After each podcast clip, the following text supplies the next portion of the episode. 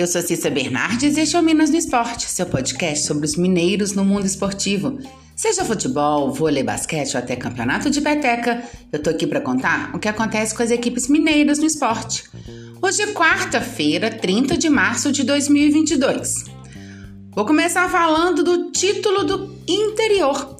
Hoje à noite, às 20 horas, Caldense e Atletique se enfrentam para a disputa do título de campeão do interior 2022. O jogo de ida acontece no Ronaldão, em Poços de Caldas. A Caldense deve ir a campo com basicamente a mesma equipe que foi eliminada pelo Atlético nas semifinais do Campeonato Mineiro. O técnico Jean Rodrigues não tem desfalques para a partida.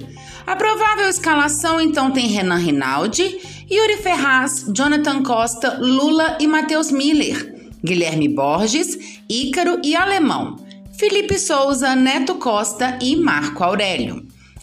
O Atletique vê a possibilidade real de conquistar um título inédito na história e consolidar aí um projeto iniciado em 2018 com retorno ao futebol profissional. O técnico Roger Silva terá problemas para montar a equipe. O lateral direito Alisson Silva segue fora, lesionado. Edson deve iniciar o jogo, mas Diego Petrin, que entrou diante do Cruzeiro no segundo tempo, pode ser o titular. Rafael Lucas também está fora, já que recebeu o terceiro amarelo na partida contra a Raposa no último sábado. Alasson Carioca pode ter uma oportunidade diante da veterana. A provável escalação tem Pedro Rocha, Edson ou Diego Petrin, Sidmar, Danilo e Vinícius Silva, Diego Fumaça, o Alisson e Antônio Falcão, Alasson Carioca, Douglas e Ricardo Oliveira. Atlético. O Atlético terá sete novidades para a decisão do Campeonato Mineiro, que acontece no próximo sábado, às 16h30, contra o Cruzeiro no Mineirão. O clube vai contar com o retorno de Hulk, que cumpriu suspensão, e de seis jogadores que estavam com as suas respectivas seleções nas eliminatórias para a Copa do Catar. Após a rodada de ontem das eliminatórias, Everson, Arana, Alonso, Diego Godin, Savarino e Vargas retornam à cidade do Galo para iniciar a preparação para a grande decisão. Com essa notícia, o técnico Mohamed conta ainda com mais opções para poder armar a equipe. Por outro lado, ele não vai ter um, pro... ele vai ter um problema. São sete estrangeiros disponíveis, mas dois não serão relacionados por conta do limite de jogadores de fora do país em jogos de torneios nacionais e regionais. Apesar de ter feito a melhor campanha na primeira fase, o Atlético não tem vantagem na decisão. A final será em jogo único e, em caso de empate, a taça será decidida nos pênaltis. Cruzeiro.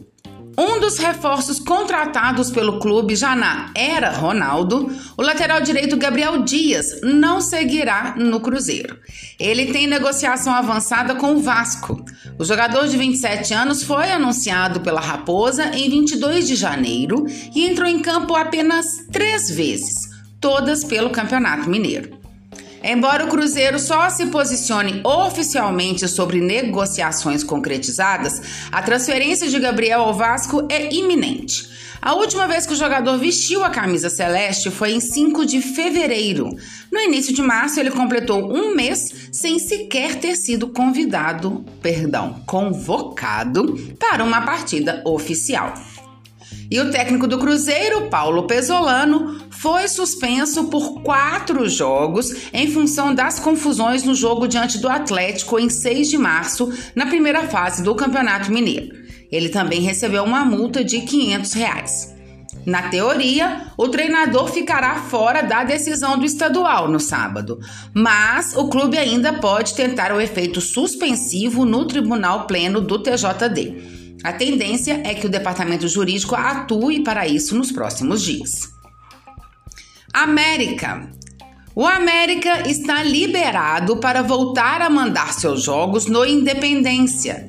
A Secretaria de Infraestrutura e Mobilidade de Minas Gerais decidiu que o clube pode atuar no estádio até que estejam terminadas as negociações relacionadas à administração da Arena no Horto. Foi definido que, enquanto não houver um acordo entre as partes, apenas o time Alviverde vai poder mandar os seus jogos no estádio. Ou seja, o Cruzeiro, que atuou no Independência em três oportunidades nesta temporada, não tem permissão para jogar como mandante na arena até que haja um acordo para um novo administrador. O governo de Minas Gerais e o América têm reunião marcada para o dia 4 de abril para tratar da negociação. É possível, então, que o Coelho faça a sua estreia na fase de grupos da Libertadores jogando no Independência. O América recebe o Independente Del Valle no dia 6 de abril. Vôlei. Pelas quartas de final da Superliga Feminina, ontem à noite o Itambé Minas não teve um trabalho fácil.